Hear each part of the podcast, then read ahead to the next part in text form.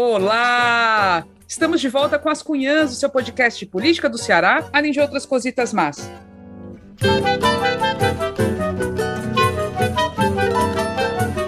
Eu sou Camila Fernandes e, como sempre, estou ao lado de outras duas cunhãs jornalistas inquietas. A Inês Aparecida. Oi, Inês! Oi, Camila. Oi, Evelyn. Oi, Cunhanzete e Curumins. Lá vai eu e meus alôs. Alô para Isaac Newton, que ele mandou uma mensagem tão linda para a gente, Ave Maria. E ele disse que sempre chamou a filha dele de Cunhãzinha. E a família dele dizia assim: Como é que tu chama tua filha de Cunhã? Aí ele ficou super feliz quando ele viu o nome do nosso podcast. E aí eu digo para ele: nós dizemos para você, Nilton, continue chamando sua filha de cunhãzinha, porque cunhã não é uma palavra feia. Quer dizer moça jovem, mulher jovem, uma coisa tão linda. Pois olha, pois então um beijão para você e para sua cunhãzinha, Maria Emily.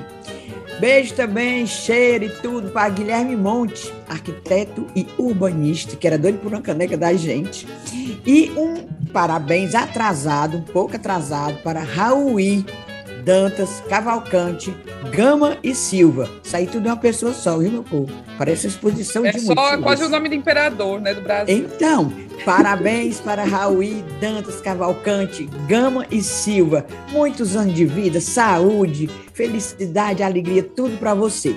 E aquele abraço muito especial, um cheiro para Carla Brazão e para Iarla Carolina, do programa Tudo por Elas, da TV Diário, que recebeu a gente super bem. Meninas, adorei aquele programa. É hoje que vai ao ar? É à noite? Parece que é, parece Acho que é. que é. A gente confirma é. aí no nosso Instagram. Pois é, vídeo foi tão bem recebido, foi ótimo, adorei aquela conversa. Vai ter conversa pronto, mesmo. Alôs, beijos, cheiros e cerveja gelada. Pois ó, um beijo para elas também, para Carla Brazão e para Yarla, foi maravilhoso, olha, surpreendente. E Claro que a gente está com a maravilhosa Emily Rebouças, que foi para televisão dessa vez, Emily. Uhul! Ai, meu povo, e aí, bebês? Gente, eu não tenho não jeito não para televisão não. Fico tão nervosa. E eu não era assim, eu era uma pessoa tão comunicativa, mas agora eu fico assim abestalhada, eu fico nervosa. Vocês vão ver quando for ao lado, vocês vão ver como eu fico assim meio meio desorientado, não fala coisa com coisa, enfim. Eu acho que é também efeito, essa, essa vida acelerada da gente, né? No instante a gente perde a concentração, eu fico abestada. Mas também queria mandar um beijo para Carla e para Yarla, as meninas são maravilhosas mesmo, a gente ficou super à vontade lá.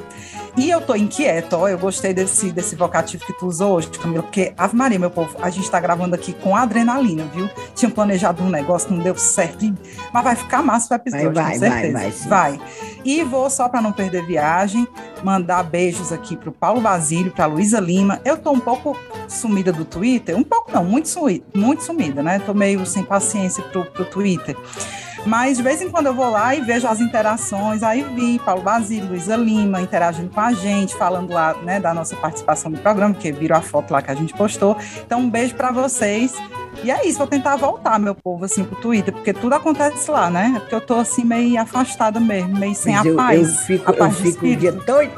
Maria, eu, eu ando muito naquele Twitter. É um papagaio eu era assim, quente. Eu era assim, né? Isso ficava direto consultando, mas aí eu vi que eu tava tava muito tempo ali, sabe? Aí dei uma, uma subida de vez em quando. Preste atenção no seu doutorado. É, não, é, mulher. Tem que ser, não? tem que ser. A gente tem que ter nosso tempo ah, também para o resto.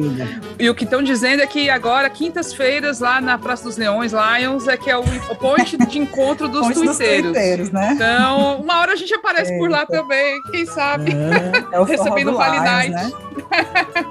pois ó, eu vou deixar cheiro para um povo que a gente encontrou lá na TV Diário, quando a gente foi lá na, no programa da Carla e da Yarla. E, assim, meus ex-alunos, gente. A, a, a, ali, o Sistema Verdes Mares está repleto de ex-alunos da UFC que passaram por mim. Eu sou super orgulhosa de todos eles. Vou deixar aqui os cheiros para o Samuel Quintela, William Santos, Cadu Freitas, Marcelo Andrei, que são os meus ex-alunos, e para os que não são, mas que a gente adora, né? A Jéssica Welma, o Felipe Azevedo, então são figuras maravilhosas que a gente encontrou lá na entrada. Delano Rios, não foi meu, não foi aluno, né, Delano? Foi quase colega. Aí já é mais, né? Aí da também idade. é demais, né? Aí também era demais. É. Ó, cheiro pra tudinho, viu?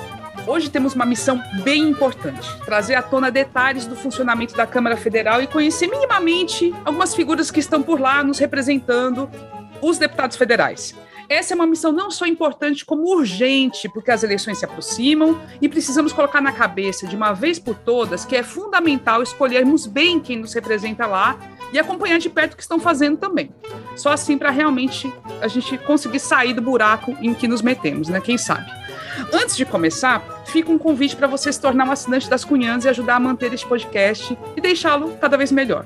Para assinar o podcast é fácil, pode fazer um pix para a chave ascunhaspodcast.gmail.com ou assinar pelo site apoia.se barra ascunhaspodcast. A contribuição pode ser de qualquer valor, qualquer mesmo, mas a partir dos 10 reais por mês você recebe um episódio extra das Cunhãs e ainda participa da gravação com a gente, que é bom demais. Gente, muito obrigada a todo mundo que assina. Vocês são maravilhosos. A gente ama vocês do fundo do coração. Obrigada mesmo. E curta as nossas redes sociais, gente. As Cunhas Podcast no Twitter, no Instagram, no YouTube. Sempre tem alguma novidade em algum desses canais, tá bom? Agora sim, bora começar.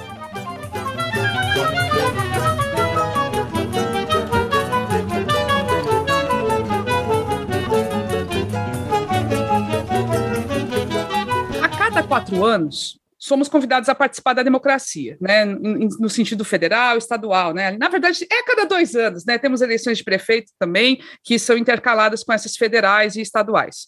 Mas nós somos convidados a ir lá, digitar os numerozinhos na urna eletrônica, ouvir o plim, plim e pronto. Só que ser cidadão e participar da democracia não se restringe a esse ato. Os nossos representantes eleitos precisam ser conhecidos e acompanhados de perto por nós no dia a dia.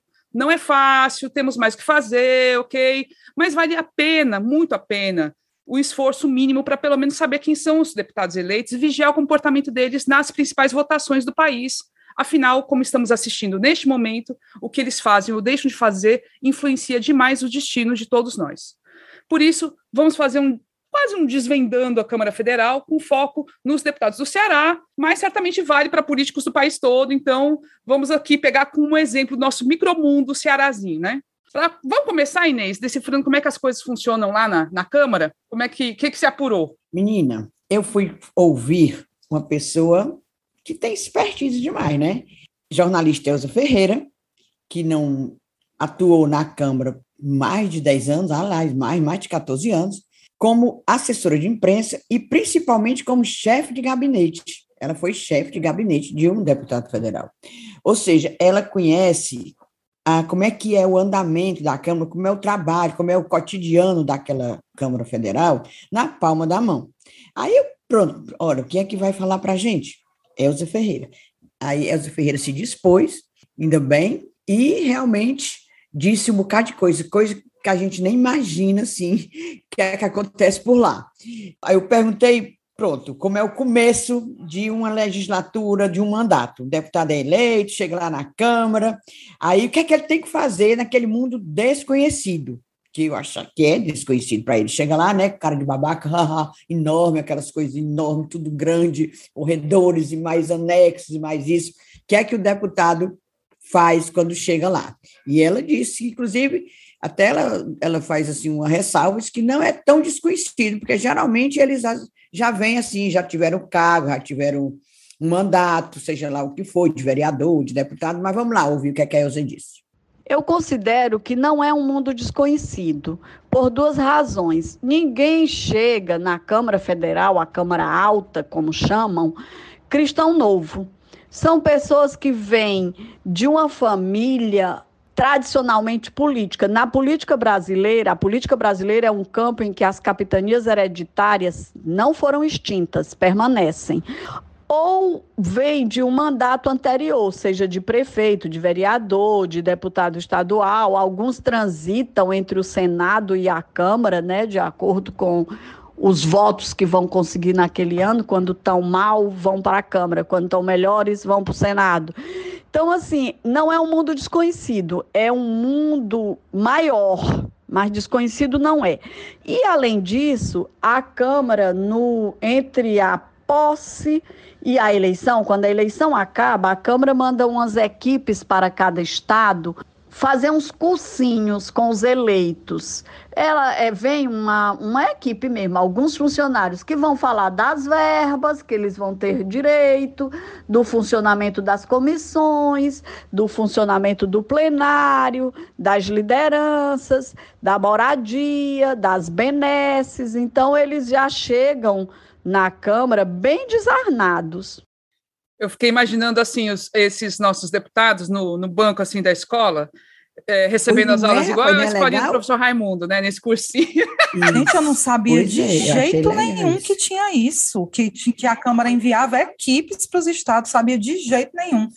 Agora, é, é, legal isso que a Elza fala, mas assim, tem, tem uns cristão novo também, né? Tem um povo, assim, médio cristão novo. Meu povo, eu lembro do Domingos Neto, com 22 anos foi eleito, meu povo foi é, filhinho do papai. Mais, não, filhinho do papai, mas totalmente mas, cristão. É, a questão é que ele já vivia no mundo não, da política. A mãe já era prefeito, tá não, tá entendendo? Total. Cristão novo, que eu acho assim, por exemplo, o Tiririca Sim. da vida. Foi eleito é, lá tem. em São Paulo, aí Aí cai de paraquedas, né? total. Perdido não, total. é porque porque não sabe nem o que é, é Câmara. Eu só me lembrei do Domingos, né? Porque assim, era, era aquele típico caso do político, e só chega ali por conta da força política do pai, com todo respeito ao Domingos Neto, que é um deputado super ativo, mas assim, o cara tinha 22 anos, meu povo, e foi o deputado mais votado do Ceará em 2010. É Mas ele doido, se né? enquadra, Evelyn, nas capitanias hereditárias que ela citou, né? Total, né? E aí, então, é e, e, o que tem de filho de político, de fato, é uma coisa impressionante. Nessa Não necessariamente. Então, né? Demais, demais, demais.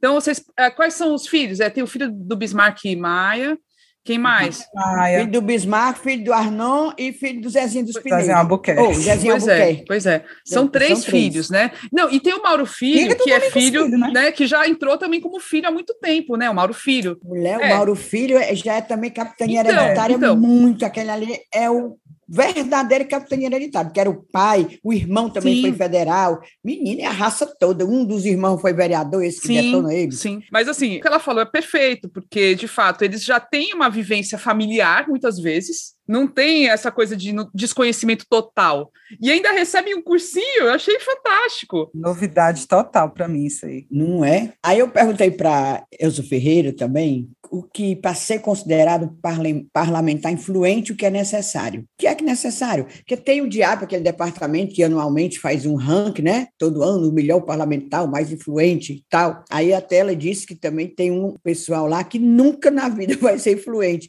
que é o famoso parlamentar preguiçoso. Ai, vai, Elza, diz aí, explica para gente. Essa questão da influência é bem interessante. O DIAP, que é o Departamento Intersindical de Assessoria Parlamentar, ele tem uns critérios, tem uma pontuação. Ele faz aquela eleição anualmente dos cabeças do Congresso, os 100 melhores do Congresso, né? E classifica a galera em articulador, debatedor, negociador e formulador. Só que o DIAP atribui uma pontuação a cada parlamentar, uma pontuação que tem a ver com a mesa diretora recebe tantos pontos, quem é membro da mesa, quem é líder, quem é presidente de comissão. E a gente sabe que o parlamentar só chega nesses cargos, mesa, liderança, presidente de comissão, ele não chega por si. Ele chega pela a, a estrutura, o suporte que ele conseguiu ter. Por exemplo, ele é aliado do governo. Então, ele vai ser indicado para uma presidência de comissão, uma das mais importantes. O partido dele está no poder. É tanto que esses cargos são revezados entre o partido que está no poder. E essa é uma classificação do DIAP. Eu sempre tive bronca com essa coisa do DIAP, porque eu acho que não, não considera a aptidão que o parlamentar tem como parlamentar mesmo, se ele tem uma ação parlamentar mais intensa, se ele apresenta, sabe, se ele trabalha mais, porque o DIAP leva em consideração as relatorias das matérias importantes. Ora, o, o cara só consegue relatoria importante se o partido dele está no poder, se ele tem amizade com o líder, se ele contribui para a estrutura, a manutenção dessa estrutura do, do, do status quo, né? Agora, O Congresso em Foco não. O Congresso em Foco já faz uma eleição pela internet, que acaba também rolando o maior jogo, né? O cara faz lobby, faz marketing, fica pedindo aos seus eleitores, os funcionários dele ficam votando 24 horas por dia, mobilizando as pessoas para votarem neles, é tudo muito. tem muito viés nessa questão da influência. Agora, para ser influente, na minha opinião, assim, o cara não pode ser preguiçoso. Você vai me dizer, e tem preguiçoso? Tem, tem gente preguiçosa, bastante. Eu lembro de um colega jornalista que falava de uns parlamentares aqui do Ceará, eu lembro dois particularmente, tu também vai se lembrar, que esse colega dizia que eles não conheciam a Xuxa, porque eles não acordavam cedo. Então, assim, o cara tem que acordar cedo, mesmo que tenha ido do, tenha chegado em casa de madrugada. Perceba, eles só trabalham intensamente dois dias por semana, né? Terça e quarta-feira mas principalmente na terça-feira e na quarta-feira, a sessão se estende, já aconteceu de sessão se estender até de manhã. Isso não lhe dá o direito de no outro dia dormir até 10, 11 horas, não. Se você quiser continuar participando dos debates, você tem que chegar cedo para se inscrever nos pequenos expedientes, no pequeno expediente, que é aquele que chama pinga-fogo, que são as falas antes de começar o grande expediente. Gente, eu os que não conhecem é, a Xuxa. Ah, tu sabe quem é? Gente, eu tô curiosa. É porque nessa época o, Nessa época o programa da Xuxa era de manhã, tá entendendo? Aí a Fez dizia que quem não acordasse até 11, 11 e meia não conhecia a Xuxa, que era de manhã. Fosse hoje, trazendo para o dia de hoje, ah, não conhece a Ana Maria Braga, ou não conhece a Fátima Bernardes, tá entendendo? Era assim, é que o pessoal que só acorda meio-dia, o pai, a mãe e a parteira da preguiça. Mas eu vi demais. Pois não, mas eu gostei de um exemplo que, que tu já deu em outro episódio. Não, mas era estadual, né? Ele era estadual e foi senador não, também. Mas deixa, deixa para, para lá, lá deixa para lá. Não, é. mas era, é, era bom dar exemplos. Ei. Mas enfim, tudo bem, tudo bem. Quando a Elza falou que tem é, é, a pessoa tem que acordar cedo para se inscrever, para falar naquele pinga-fogo, que é o rapidinho, e no grande expediente. Aí eu perguntei, como é então esse grande expediente? Ele me explicou, e a gente fica horrorizado tu vai ver. Inclusive é por sorteio na Câmara. E, os, e na Câmara, como ela diz, só funciona mesmo dois dias. Dois dias durante a semana, certo? E para você conseguir grande expediente, você tem que puxar saco, você dá curriola, etc, etc. Bora ouvir? O grande expediente é o discurso maior que o parlamentar faz e isso é escolhido por sorteio eletrônico. Você imagina, são 513 deputados a, a, o número de deputados que falam no grande expediente é limitado. Dia de terça e quarta-feira, que são os dias nobres e nos horários nobres, só são dois deputados. Antigamente, o grande expediente era de 25 minutos, foi reduzido para 15. E não aumentou o número de deputados que fala por dia. O deputado, quando é sorteado no mês, ele fica seis meses sem entrar novamente no sorteio. Mas são 513. Dia de terça e quarta-feira são dois por dia. Segunda, quinta e sexta são mais. Mas ninguém quer falar segunda, quinta e sexta porque não tem ninguém lhe ouvindo, não tem nem audiência na TV Câmara. Eu me estendi mais nessa questão do, do discurso, porque você tem na, no DIAP, por exemplo, uma categoria de debatedor, né? O cara leva para a tribuna grandes temas. Então, ele consegue pautar a imprensa se ele leva grandes temas para, para a tribuna, se ele é um bom orador, né? Então, passa por essa coisa do, do, do discurso. Outra forma dele falar no plenário é pedir o tempo da liderança. E novamente vem aquela coisa: tem amizade com o líder, então o líder cede o tempo da liderança. Tem uma outra forma de que você fala, são os comunicados. Mas só que esses comunicados é um, um minuto. Você tem que fazer os comunicados, é um minuto para você fazer os comunicados. Aí tem, assim, essa articulação com o líder, você ser amigo do líder, você ser da curriola do líder, lhe coloca como um influente. Aí o cara usa de todas as artimanhas. Eu trabalhei com um que estava sempre fazendo jantares no apartamento dele, a conge dele organizava os jantares, chamava a turma do partido dele, chamava os amigos dele, então ele vai cavando os espaços, né? Então o cara não pode ser preguiçoso, tem que usar dessas artimanhas para fazer amizade rola uma coisa de dar presentes, mandar bons vinhos para o líder, tudo vira moeda de troca. Levar umas mantas de bode, né? Levar umas mantas de bode, puxar saco, bajular, passa por toda essa coisa, né? O cara não tem saco.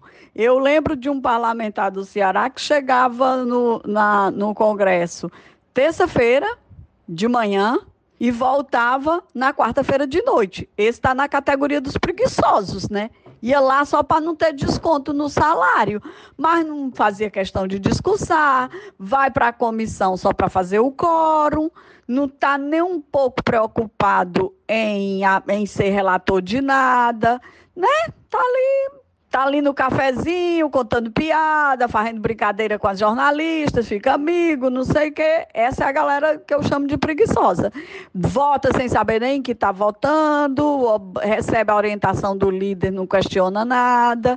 Esse aí vai para a categoria que você perguntou também da história do baixo clero. Gente, a, a Elza é, é, de fato, é, é quase é uma cunha. É, é, uma cunha, é cunha, é cunha. Ela é cunhãzinha, né? As mantas de Sabe bode, tudo. essa lembrança foi maravilhosa. Não. Mas é. Ei, escutar aí, eu, eu ouvindo e vendo o veneno escorrer. o veneno escorre. e a gente vai já detalhar melhor, porque no Ceará tem, tem um monte de exemplo, né, desse, dessa categoria aí dos preguiçosos. Vamos já detalhar. Chega já essa parte. É, porque é isso. Mulher, eu, eu escutando, a Elza está, mas vamos dar um diploma a ela de Cunha, né? Porque foi Cunha, Cunha viu? Ave Maria, eu escutando a Elza e me lembrando daquela música. Venenosa é. é Elza Venenosa, é? Pode é. fazer essa paródia aí, da Elza Venenosa. Elzinha maravilhosa. Não, espetáculo.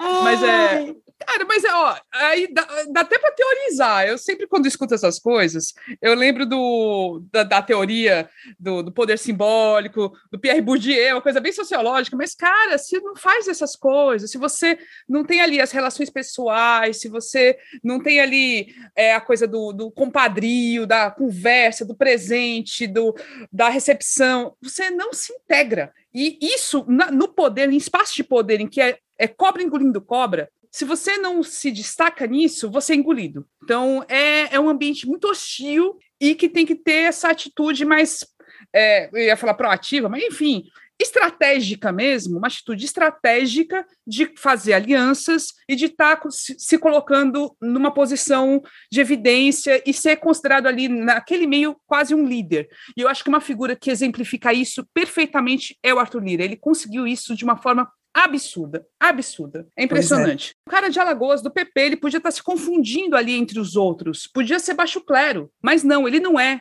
É o cara que domina aquela situação toda. E tem uma outra coisa que a Elsa falou também no outro áudio, né, Inês? Conhecer o regimento. Os caras que conhecem o regimento, igual o Eduardo Cunha conhecia de cabo a rabo, o, o Lira conhece de tal modo o regimento que ele conseguiu criar esse orçamento secreto e implementar de uma forma assim de, de, nesse nível que ele implementou, que é bilionário. É uma coisa impressionante mesmo. Era isso. E a gente falou, a Elza deixou aí a última fala, é, sobre o baixo clero. Aí eu fiquei, tanto a gente fala, é o baixo clero, baixo clero, que o, o, até o, esse coisa ruim que está aí no Bolsonaro Coisa era de baixo clero e tal.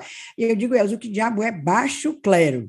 Ah, existe, sempre vai existir o baixo clero. O baixo clero é a turma do fundão, são os despachantes é o cara que fica em Brasília para receber o prefeito, os vereadores, a rainha da uva, a comissão, as comissões, às vezes de estudante, é, viram despachante. Aí vai, vai nos ministérios, corre atrás da liberação dos recursos, faz aquele salamaleque com os prefeitos, aí entra num outro campo que você não me perguntou e eu não vou adentrar também porque é muito pantanoso, muito pantanoso, Mas é assim, existe sim o baixo clero, é uma galera que, que faz número só. Esse nunca vai presidir comissão nenhuma, nunca vai ter boas relatorias, mas ele também não está preocupado com isso, não. O salário dele está lá, o que, tudo que, o, que os outros têm, eles têm também. Não está preocupado com isso, não. De vez em quando consegue entrar nos esquemas de missão oficial para viajar para os países, para a Europa, para os Estados Unidos, para a Itália. Né? Você vê essa galera aí que está indo a Dubai toda hora. O que, é que o El Negão vai fazer em Dubai? Aí, essa resposta aí... eu não sei dar. É, o, é, é uma pergunta difícil.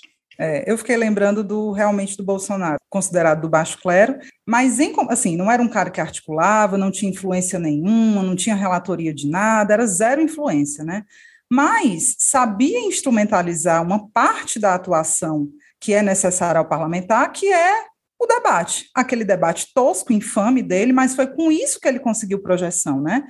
30 anos de vida pública, falando porcaria, ele, ele ia para a mídia, ele começou a ser alçado à condição de mito com essa atuação de debatedor, querendo ou não, um debatedor infame, né, tosco, criminoso, né, muitas vezes, mas que, embora do baixo clero, sabia instrumentalizar essa parte da atuação do parlamentar, porque tem uns que nem isso, né, tem uns, de fato, que entram mudo e saem calados, a gente nem lembra que existem, são muitos, são muitos, entre 513 é, deputados, você conta em algumas mãos os que de fato se destacam. E aí o Bolsonaro Coisa, com essa atuação tosca dele, acabou conseguindo projeção. Tinha muito espaço na mídia, ia muito para o Super Pop, ia para esses programas é, é, é uns da Atena da vida, e é isso. CQC, né? né? CQC. CQC, CQC. Aí virou o tal do mito, né? Para os abestados.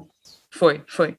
E é isso. Não necessariamente o pessoal do baixo clero quer deixar de ser baixo clero. Sim. Eles se, se aproveitam dessa pouca visibilidade que muitos têm, né? É uma atuação estratégica deles também, para eles se manterem no poder, para eles continuarem alimentando as bases eleitorais. E a, a, a Elza falou assim: tem, tem um terreno pantanoso que eu não vou me meter, mas eu, é, é o terreno do fisiologismo, né? É o terreno do toma lá da cá. Com certeza e que, absoluta. E a gente vai mostrar um áudio, né, daqui a pouco, de um outro convidado, que mostra justamente isso. Tem um perfil que, assim, ele está interessado é nisso mesmo. O negócio deles são as bases eleitorais, eles não querem destaque na Câmara, estão ali mesmo para cumprir é, um papel local, né? Assim, vão se articulando a, eh, localmente e estão um pouco se lixando para ter destaque em, em, Câmara, em plenário, em mídia nacional, estão nem aí. Assim, a gente ouve falar que o parlamentar tal conseguiu verbo para o município X, para o município Y, etc e tal, mas na prática, perguntei, como é a tramitação desse dinheiro?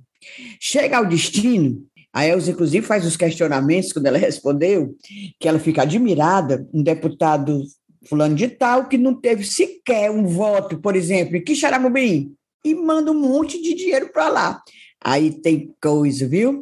Bora ver como é essa história de, de, que a gente vê no, no, jornal, no rádio, na televisão. O deputado arranjou milhões para não sei aonde. Bora ver. A liberação de verba é as emendas ao orçamento.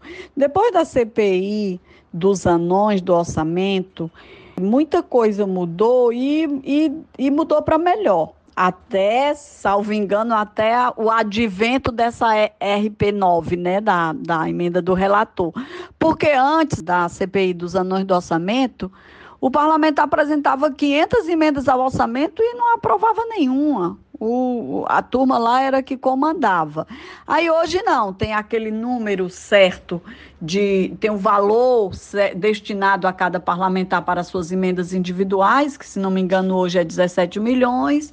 Tem as emendas de bancada e aí ele faz essas emendas, o relator ajusta lá, acata e vai para o executivo. Aí tem, aí fica lá no executivo, né? Depende do empenhar, pagar, aí tem que o prefeito, o, a emenda individual, né, que é 17 milhões. O prefe, ele faz uma emenda para um hospital, aí o projeto básico tem que ser apresentado, tem que ser muito bem formulado.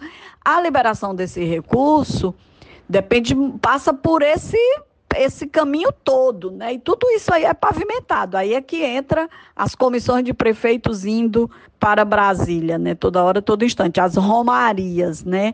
Agora, os parlamentares fazem muito marketing com isso. Termina, aprova o orçamento, aí saem os jornaizinhos, os boletins de parlamentar, mano, destinei tantos milhões para tal lugar, destinei tantos milhões para tal obra. Até esse dinheiro chegar lá no município, ah, neném, Muita água rola debaixo da ponte, muita água, muita água mesmo. E tem muita história escabrosa, né? Tem, tem, não tem como provar, mas tem a compra de emenda, a venda de emendas. Tem sim. Eu, eu, eu sempre olho muito isso. O deputado não teve um voto no município tal, mas ele destinou para lá milhões. Por quê? Se ele não foi votado lá. O deputado manda, manda dinheiro para as instituições sérias, para as universidades, para as fundações. Fundação que eu digo, fundação pública, não é negócio privado, não. Como era no tempo do ano, do orçamento, era cheio de fundação privada. Então, esse deputado, você já pode olhar para ele com mais seriedade. Ele é um cara sério, porque ele sabe que se ele manda um dinheiro para a UFC, para a Casa Amarela do Volno Oliveira, não vai ter desvio. Tá entendendo? Agora, você não teve um voto. Eu me lembro quando eu era quando eu trabalhava na grande imprensa, eu fazia muito esse levantamento. O deputado não teve um voto em Xaramubim, mas o, uma parte dos recursos que ele tem de emenda individual, ele mandou para Xaramubim. Por quê? Por causa da ponte? Adorei. É, Adorei a pergunta. Nossa. é, maravilhoso. Não, mas, mas isso, é, isso no, assim, essa questão do orçamento tem se então ficando, tem ficado mais complexa de fato, né? Então ela explicou bem essa questão das emendas individuais e acho que de cara a gente tem que ter na cabeça o seguinte: não é necessariamente ilegal, é correto, tem que ter. E assim, o, o, o dinheiro ele está ali, ele, o, o, deputado destina aquele dinheiro, mas o, o local que está recebendo, a entidade, a instituição, tem que fazer licitação, tem que fazer tudo direito para ser possível usar aquele dinheiro. Se não fizer nada disso, o dinheiro não é usado, é devolve, inclusive, o dinheiro volta para a União. Só que aí ultimamente surgiu esse o escândalo do orçamento secreto, né, que a gente explicou no outro episódio, desvendando, né, o, essas questões aí do orçamento secreto.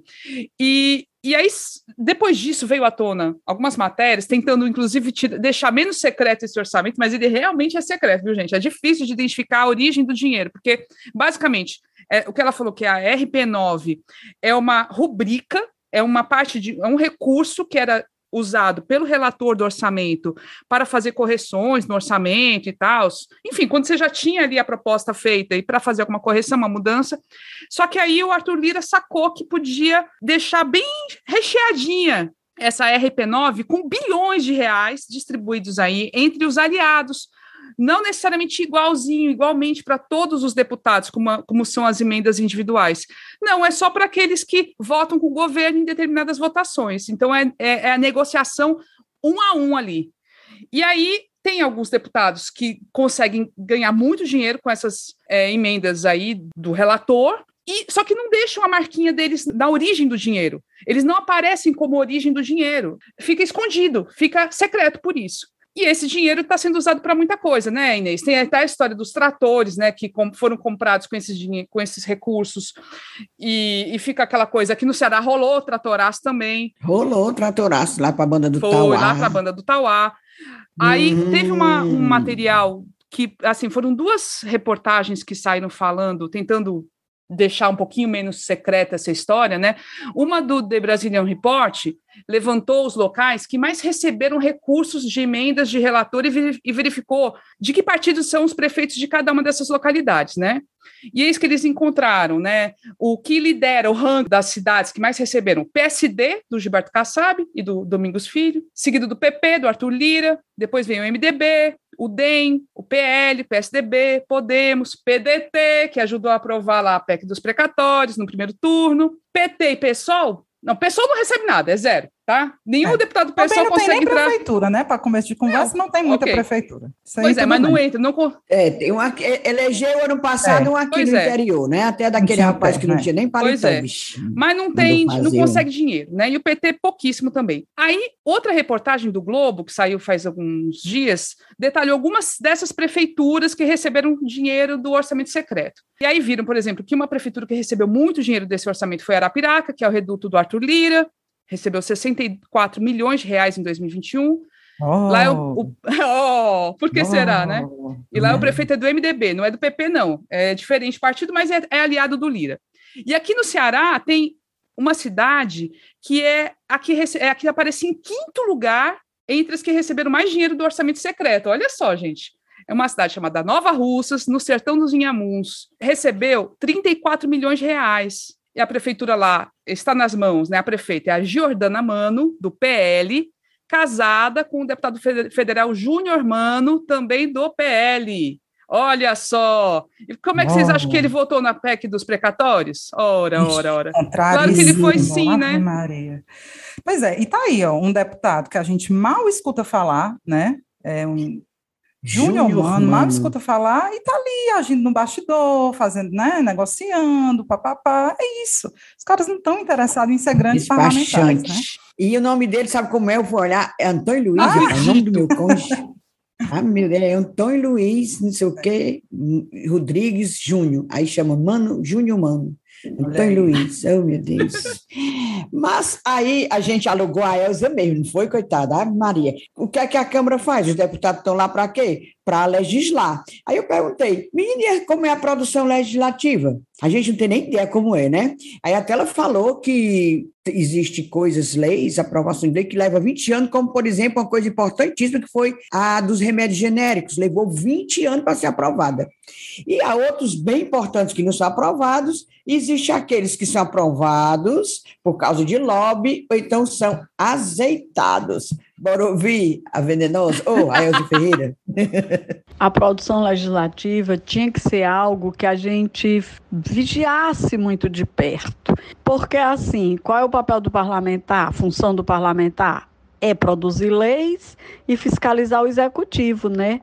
Só que são, como eu falei antes, são 513 deputados. Se 513 deputados apresentar um projeto de lei por dia, imagina, dá uma imensidão. Você tem, é muito comum, vira, vira e mexe, a, a imprensa mostra, projeto de lei que que foi apresentado na Câmara há 20 anos, né? Há 25 anos, foi aprovado agora.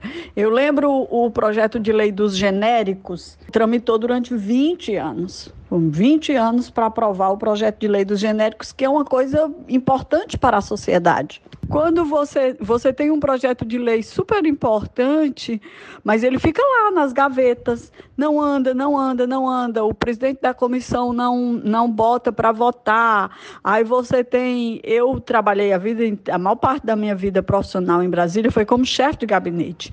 Eu tinha por hábito mandar cartãozinhos assinados pelo meu parlamentar para o presidente da comissão. Ou o relator recebe o teu projeto de lei, mas não oferece parecer, embora o regimento dê prazo para ele oferecer, mas ele não oferece. Aí eu mandava o cartãozinho do meu parlamentar, dizendo que já estava com ele há tantos dias e que, por favor, fizesse o parecer. Enfim, eu me lembro, são, tem coisas tão importantes tramitando, mas que ficam adormecidas, engavetadas por que, que isso acontece? Porque a pauta do, do legislativo é a pauta do executivo. Quem manda no Congresso é o presidente de plantão. O atual é tão incompetente que abdicou disso, né? Quem hoje a pauta do, do legislativo é a pauta do centrão, que é esta coisa suprapartidária. Os projetos de lei eles têm dois tipos, né? Tem os que dependem de plenário e, e tem os que têm poder terminativo na comissão. Quando não precisa passar pelo plenário, quando ele consegue é, tramitar na comissão, né, ser, vota, ser relatado, ser votado, ser aprovado, ele segue para o Senado. Aí são lá, embora seja um número menor, né, mas mesmo assim ainda fica lá dormindo nas gavetas, né? Você tem que botar uns chocalhos nos seus projetos de lei. Se o cara é daquela categoria dos preguiçosos, ele nem faz projeto de lei, ainda usa isso como como desculpa. Ah, não adianta fazer porque não vai ser aprovado mesmo. Tem um projeto de lei que, particularmente, eu tinha uma simpatia imensa por ele, que eu passou por um dos deputados com quem eu trabalhei. E foi justamente na época que a Dilma trouxe a questão dos. trouxe o, o programa Mais Médicos. Era um projeto de lei que obrigava estudantes de escola, de faculdades públicas, de universidades públicas, prestarem serviço obrigatório no interior no interior, principalmente os da área de saúde, né? Mas, cara, isso para mim era uma coisa tão relevante, tão relevante, porque você estuda na universidade pública com dinheiro nosso, né? A gente que mantém, e aí você se forma eu, eu, eu, repito, na questão na área de saúde, por exemplo, se forma e quer ficar na capital. Você, o dinheiro que, que nós investimos na tua formação não volta para o contribuinte. Você vai montar o teu consultório e pronto.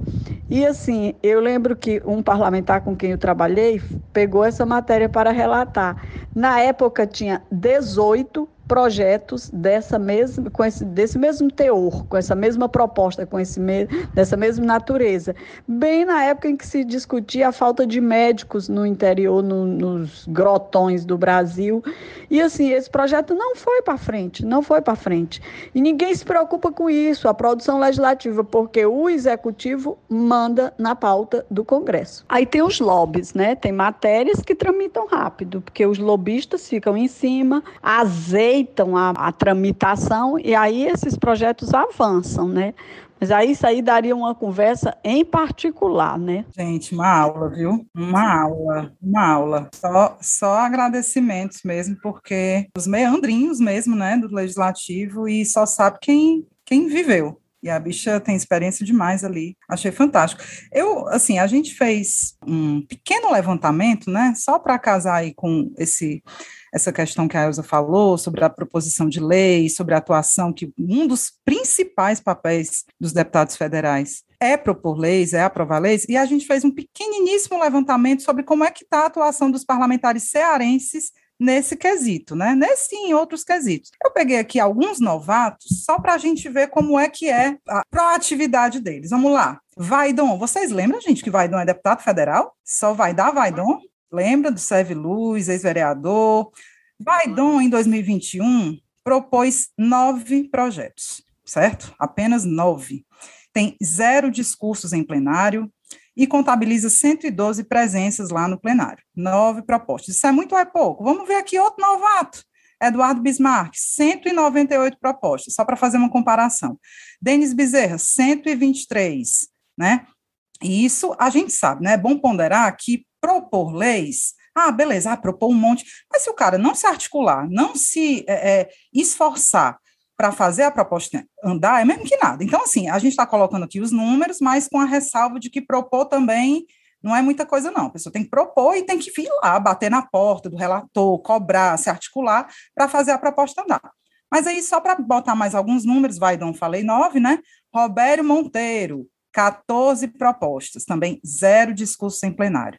Júnior Mano, Júnior Mano, esse que a gente falou agora, lá, que o Homem do Dinheiro para Nova Rússia, 48 propostas, também tem zero discurso em plenário. Pedro Bezerra, 50 propostas, né? Então, assim, tem uma variação aí. O menor foi o Vaidon, desses novatos, e o Eduardo Bismarck, 198. Eu acho que é interessante mesmo a gente ver essa, essa diferença, né? É, e, mas é aquilo, e se enquadra, talvez, ou no preguiçoso, ou em outra definição, né, Ebdi, que tu conversou com o Carlos Maza, jornalista maravilhoso, que a gente queria que tivesse aqui com a gente, mas não tá dando, não deu certo, mas ele mandou uma, umas falinhas, né? Conta aí o que, que ele fala. Sim, meu povo, vamos então falar de Ceará, né? Para falar de Ceará, a gente convidou o meu amigo Carlos Maza, que é repórter de política do Jornal Povo. Ele ia participar aqui com a gente, mas teve um imprevisto, não pôde, mas mandou assim umas, uns áudios muito legais que a gente vai inserir aqui. E o Maza também, né, só para é, é, ressaltar, ele faz parte do Jogo Político, que é o podcast de política do Jornal o Povo, é uma pessoa que super acompanha é, é, a movimentação na Câmara, muito qualificado e fala coisas bem legais. A primeira colocação dele é essa questão do de como é difícil, às vezes, né, é, um parlamentar que tem muita atuação local, né, vai para Brasília e apaga. se apaga completamente. A gente tem vários exemplos disso. E ele fala um pouco, complementando bem a fala da Elsa, sobre esse funcionamento, sobre como é difícil se destacar ali dentro. Vamos ver aqui o que é que ele fala em primeiro lugar. A gente sabe primeiro, né, que a Câmara dos Deputados ela tem uma dinâmica de funcionamento muito própria, né, que tem uma regra interna ali, uma, uma liturgia é, do que, que merece atenção, do que, que não merece, do que consegue emplacar, aparecer na mídia, né, se pessoa consegue virar uma referência para determinados temas, que nem todo mundo consegue se encaixar nisso. A gente já teve vários exemplos disso aqui no estado, de políticos que eram muito expressivos como vereadores de Fortaleza ou deputados estaduais, que quando chegavam lá no Congresso meio que sumiam, né? É, um exemplo clássico aqui, recente, é o deputado Arthur Bruno, né? O Arthur Bruno, que hoje é secretário do Meio Ambiente do Camilo, era um deputado estadual muito conhecido aqui no, no Ceará, chegou a ser cotado para prefeito de Fortaleza, governador do estado, era um cara que aparecia bem nas pesquisas. Quando se elege deputado federal, acaba sumindo um pouco, porque naquele ambiente de Brasília, a gente sabe que quem consegue é, emplacar né, uma agenda de visibilidade, né, ocupar o noticiário, ocupar os programas de televisão aí, vídeo Bolsonaro lá famoso pelas suas participações polêmicas no programa da Luciana Gimenez e tudo mais. É, enfim, é uma coisa que nem todo mundo consegue emplacar e, e, é, uma, e é sempre uma aposta é, que pode dar certo ou não, vingar ou não. Pois é. Eu lembrei muito da Luiziane com essa fala, né? A Luiziane, com toda aquela, né, a oratória dela, uma mulher de debate e tal. Na Câmara, ela completamente apagada sejamos justos, né? Como a Elsa falou, para você ter espaço né, no parlatório, para você falar, você tem que ter influência, né? Os, o, a tribuna ela tem os personagens lá que ocupam né, cativamente. Então é, é, difícil, mas. Mas tem aquelas situações, né? Por exemplo, esses dias teve a ida do ministro da Educação lá na Câmara dos Deputados. Ele foi convocado por causa de toda a situação que está acontecendo no INEP, no Enem, enfim. A gente não vai detalhar aqui, mas acho que os nossos ouvintes acompanham bem a história, né? De, de suspeitas, inclusive de interferência na prova. E a Natália Bonavides, que é uma deputada do PT, jovem pra caramba do Rio Grande do Norte, ela teve uma fala que viralizou, porque ela foi assim contundente, ela foi direta. Ela chamou o ministro de cínico, ela deu nome aos bois, ao que estava acontecendo naquele momento, de interferência e tudo mais. E é o tipo de retórica que eu vejo, assim, a Luiziane tem total condição total, de fazer. Ela podia, podia ter se destacado nesse momento, num momento desse, sabe? Ela tem total condição e não está aproveitando essas oportunidades. Quando a gente fala, eu lembro até que eu já confrontei ou um assessor, ou ela própria, não lembro sobre isso, e a desculpa foi essa, né? Não, não é fácil você se destacar ali, não é fácil. A gente sabe que não é fácil, mas aí tem que fazer o esforço, né? Outro que também né, se apagou, o próprio Cid, né? E no Senado que é menos gente. A gente também tinha uma super expectativa de que ele ia pintar e bordar lá na, na, no Congresso e também nada. Então, assim, tem que se esforçar, fazer um esforço. Voltando aqui para a questão Ceará, a gente pediu para o Maza dar, apresentar um panorama dessa bancada atual, né, dessa legislatura, para ele falar um pouco sobre quem está lá. São 22 deputados, a gente tem uns que a gente conhece, sabe o que está fazendo, Zé Guimarães, André Figueiredo, mas vamos ver o que é que ele fala sobre esse, esse perfil dos nossos deputados, é bem legal. Nesse contexto, eu acho que hoje é, você percebe na bancada cearense três tipos muito bem claros e distintos de atuação de deputado federal. Né? A gente tem os deputados é, mais ideológicos, com uma base orgânica e consolidada, né, que hoje são basicamente assim, muito bem representados, para mim, na figura da Luiziane Lins e do Capitão Wagner, principalmente. São pessoas que você vê que tem um eleitorado muito cativo, né, foram candidatos a prefeito, a gente que está permanentemente no debate público e toda eleição aparece e acaba tendo aí a sua seu recall muito firme de eleitorado. Além desse tipo assim mais orgânico, a gente tem o pessoal de partido, né? É, que é aquele pessoal que tem uma relevância muito forte nos bastidores e nas articulações do partido. O Ceará é um ponto fora da curva total em todo o Brasil e número de lideranças de partidos, de blocos, se a gente parar para pensar, para o estado tão pequeno, com a bancada tão reduzida, só 22 deputados. A quantidade de lideranças que o Ceará consegue emplacar no Congresso nos últimos anos é bastante expressiva, né? A gente tem o André Figueiredo, que já foi líder do PDT, a minoria, a oposição, está sempre colocado nessas articulações importantes, né, de voto lá. O Domingos Neto pelo PSD também. A gente tem o José Guimarães no PT, enfim, o Genesis no Solidariedade. Ou seja, o, o Estado do Ceará tem lideranças muito expressivas nessa questão partidária. E o terceiro bloco, né, é aquele deputadão que é quase um prefeitão, né? Ele chegou lá na Câmara geralmente para uma aliança de um tipo de prefeito ou de vários, é muito ligado a um grupo político de atuação numa região. E aí são justamente esses deputados que às vezes são esse pessoal que a gente, né, que entra muito sai calado, tem aquela atuação mais de bastidor. Quando você abre o Instagram do cara, ele não tá metido em nenhuma polêmica do que tá acontecendo, debatido na cidade, ele tá postando foto com um prefeito, com um secretário de alguma coisa, e geralmente desses órgãos que fazem pequenas obras, como a FUNASA, né? O que a gente vê muito, é muito claramente esses três tipos, sendo assim o mais comum hoje, justamente esse prefeitão, que é aí que eu acho que é o tema do episódio. Esse pessoal que, que tá nessa atuação acaba sendo figuras meio pitorescas até, digamos assim, no cotidiano da Câmara, porque a gente vê que esquisito, né? Um Brasil pegando fogo, as pessoas todas falando da questão do voto eletrônico, e muitos desses caras não se manifestam em absolutamente nada disso. Brasil pegando fogo no dia do 7 de setembro, tinha deputado aí do Ceará que estava, tipo, no interior do Novo Oriente, inaugurando cisterna, né? Porque, enfim, é o que importa para esse pessoal. É aí que está o voto dele, é aí que está a base política dele. E é justamente nesse grupo que estão, né, os deputados que quando você olha o nome deles, lembra que eles existem, você fica, vale, é mesmo, existe esse cara que você vê o, o, né, o próprio J. Albuquerque, representante do pai dele, o Zezinho Albuquerque, que tem uma, uma, uma expressividade muito grande, já teve mais, na verdade, na região norte, né, o AJ Albuquerque, que é ex-prefeito de Massapê, acabou perdendo a eleição para um tio dele lá, o Jacques Albuquerque. Depois, a irmã dele, do, do AJ, vence do Jacques, enfim, uma, tem um, uma briga ali entre as dinastias dos Albuquerque lá em Massapê.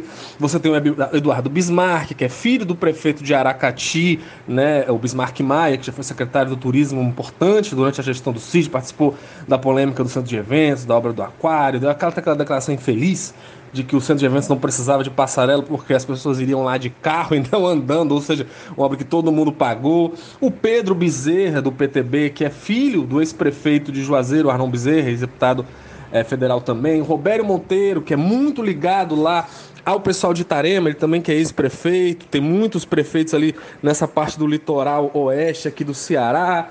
Enfim, são esses nomes que são muito é, ligados a essas pequenas gestões, né? Excelente. Acho que é um, é um perfil.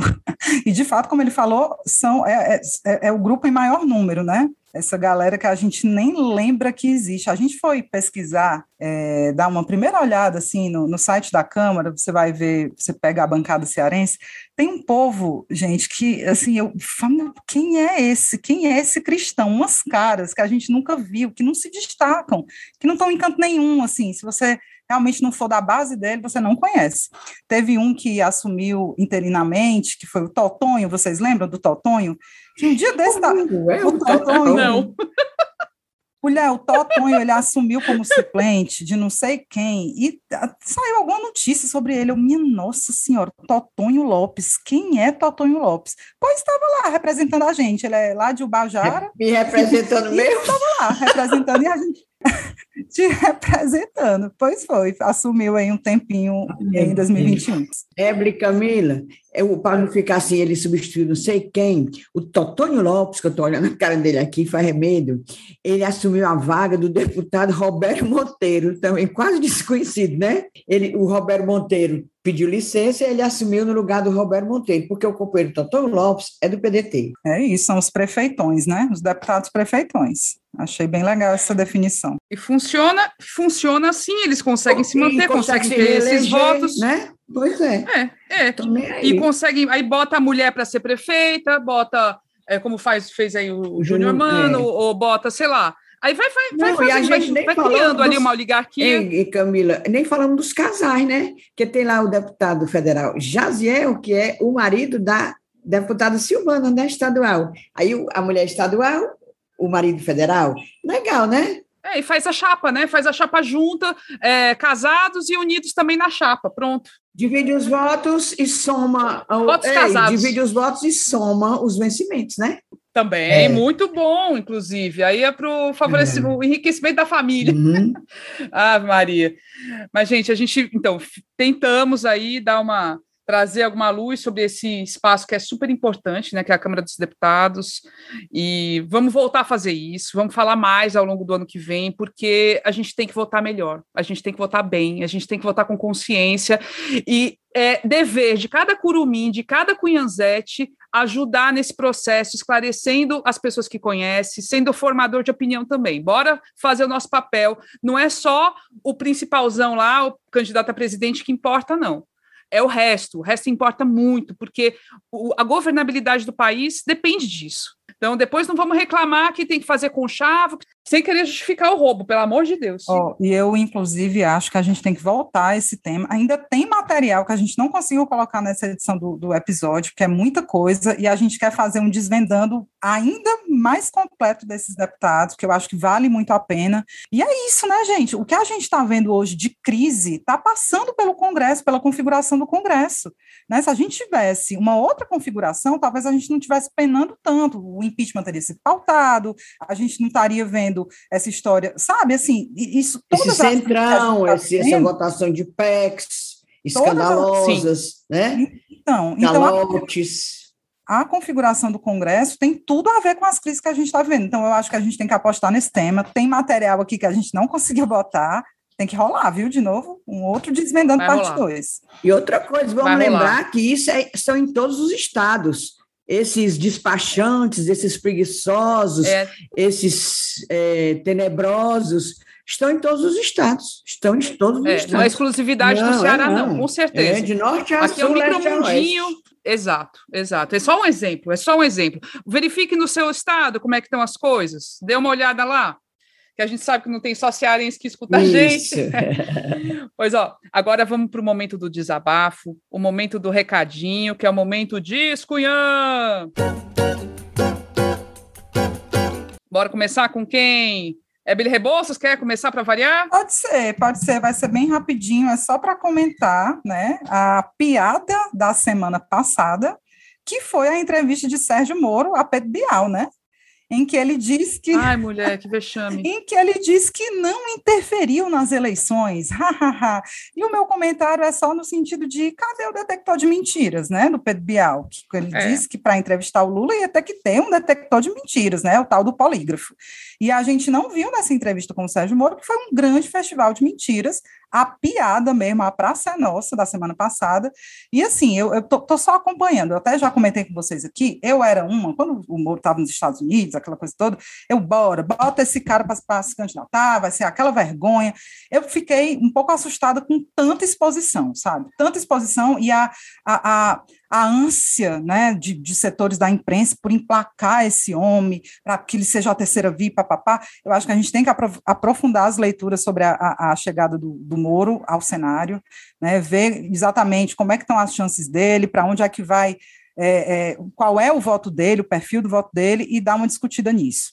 E acompanhar, né? Porque há quem diga que ele não vai ser candidato a presidente, pode ir para o Senado, papapá. Enfim, é só para a gente ficar de olho aí nessa figura infame que voltou. Não, e já estão tentando emplacar o, o, o posto Ipiranga dele, né? É. Que é um cara é, que é um economista aí, que já é, Pastore, que já foi, ele foi inclusive da época do Figueiredo, né, do último ditador da, da, da ditadura militar, e, e cara, gente, é, é, tão forçada e é tão assim repeteco do que fizeram na época do Bolsonaro, que para viabilizá-lo, botaram, botavam o tempo todo ali as histórias do Paulo Guedes como grande idealizador, pensador da economia, não sei o quê, agora estão fazendo com esse Pastore, porque claramente já estão falando, não, o Moro não entende do assunto, igual o Bolsonaro. Cara, Cara isso já foi. Quando, né? Isso já a aconteceu. Tá, a gente está brincando é. de eleger presidente, é brincadeira. Você botar é os estagiários, com todo respeito aos estagiários, mas é, o, é, o, é a presidência da República. A gente está brincando de novo. É isso mesmo que a gente vai ver. E a imprensa repetindo o repetindo, triste papel repetindo. como fez o PS Pedro Bial. Eu, eu não engulo esse Pedro Bial, não é de, por causa de sair de mão, não. Eu não engulo ele há muito tempo. Mesmo quando ele é deusado, com aquelas matérias maravilhosas no exterior e tal. Quando eu me lembro do que ele faz, fez, quando as ex-mulheres dele e o filho, para mim aquilo ali já morreu, e faz é tempo. Eu achei ele pedante, pernóstico, elitista, um saco mas nem quero falar perder meu tempo, não, e ele está muito preocupado, né? Porque eu não gosto dele. Meu descunhã é bem local. Gostei do desabafo uma, já. nota, uma, nota, uma nota aberta, uma carta aberta em repúdio. Eu, eu dava essa moral. Ei, o meu descunhã é localíssimo, é localizado. É seguinte, recebi a denúncia de que nas três bibliotecas municipais são ligadas à Secult-For, né, Secretaria de Cultura do município, da Prefeitura de Fortaleza, três bibliotecas, duas estão sem bibliotecária, a do Conjunto Ceará e a do Outran Nunes. A outra que tem bibliotecária é a, é a Dolo Barreira, que é ali na Avenida da Universidade. Na biblioteca do Conjunto Ceará, nomearam para coordenadora uma psicóloga. Nada a ver, né? Porque biblioteca é bibliotecário, né? Psicólogo é outra coisa. Pois é. E na do Outran Nunes, nem isso, nada, está sem ninguém. E a pessoa que me denunciou, me, me deu a informação, pedindo para eu divulgar, para a gente divulgar, é, disse que, por exemplo, na do, Outran Nunes, tinha o trabalho, além de, de, livros, além de ter a biblioteca lá, os livros à disposição da comunidade, fazia um trabalho junto com idosos, junto com a juventude, está entendendo? E tem até uma parceria com a Secretaria de Justiça, que é Asas da Liberdade, que o, o apenado vai para a biblioteca fazer como fosse uma biblioterapia, que nem está podendo fazer porque não tem bibliotecário. Gente, essa prefeitura, a gente bem que não quer falar mal da prefeitura, né? Mas ela não ajuda a gente ajudar, como diz a Camila. Ajuda a prefeitura. Ou então, prefeitura. Mulher. Sim, já, aí o que também me disseram que o Conselho Regional de Biblioteconomia já andou multando lá e pedindo satisfação. Pelo menos isso. É um absurdo. Aí meu Muito protesto. Bem. Não, e assim, é, ajuda, ajuda a gente a falar bem, Isso, tá tá difícil. difícil. E assim, vários níveis, né? A gente teve um incêndio nessa semana no Parque do Cocó, o prefeito vem com uma nota só para falar da MC, do papel da MC para o controle do trânsito. Isso é ridículo, isso é papel. É, ele se apequena dessa forma. Ele tem que falar da importância do parque, do, de providências, enfim, do que pode a prefeitura fazer para, enfim, contribuir também de alguma forma. A gente sabe, o parque é estadual, mas, tipo, a prefeitura também tem papel. É, é, o parque se situa na capital, em Fortaleza, ele não pode se eximir de, de, da questão ambiental também. Então, o prefeito, em vários níveis. E outra informação que eu soube também, ele praticamente não faz mais entrevista coletiva, sabia, Inês? Ah, é? Aparecida. Só faz live, não quer encontrar os jornalistas, não quer responder nada para É ninguém. síndrome de Bonito. Bolsocoisa, é síndrome de Bolsocoisa. Pois. né? Não é engraçadinho isso? É muito engraçadinho, acho fofo isso rapaz. aí. Mesmo eventos, mesmo eventos em que tem lá a presença física das pessoas, eles não convidam a imprensa. A imprensa tem que acompanhar por live. Isso, isso é muito ridículo. Ridículo. Isso não tem cabimento, ó. Aqui já eu já deixei, já comecei meu descunhar, né? É, exatamente. Vamos, é. Porque eu só ia fazer o registro, que na semana passada eu falei do, de uma denúncia relacionada ao Liceu de Messejana, que vários estudantes não estão podendo voltar ao presencial porque eles estão sendo ameaçados por facções que estão lá dominando a área. E aí teve uma repercussão muito grande, várias pessoas fa falando de outros locais também onde isso tem acontecido, outras situações. Então, as facções aí, de fato, dominando regiões e ameaçando jovens e matando jovens também. Está sendo muito sério. E nessa semana passada teve uma prisão, uma operação que levou à prisão de várias pessoas, mais de 180 pessoas vinculadas aí, suspeitas de terem participação em facções. Eu torço, então o registro é para que eh, de, de, fato a polícia esteja agindo com inteligência para ir minando essas facções, porque tem que ser feito alguma coisa. E fora isso, tem que, ter, tem que ser incrementada a segurança nesses espaços onde está havendo algum nível de ameaça, né? Acho que as duas coisas conjuntamente, a inteligência agindo para ir reduzindo o impacto dessas facções e o incremento da segurança nesses locais que estão tendo, estão sendo alvos de ameaça. É isso, gente. Acho que Arrasou. hoje soltamos um monte de desabafo, não foi? Ai, gente, foi bom Desabafos curtos, mas foram desabafos. Foi bom, foi pois bom. é isso. Meu. Pois bora, meu povo, Bora. bora para seguir a vida. Sigamos. Pois ó, fiquem bem, boa semana para todo mundo, se cuidem, até o próximo episódio. Beijo, gente. Beijo. beijos.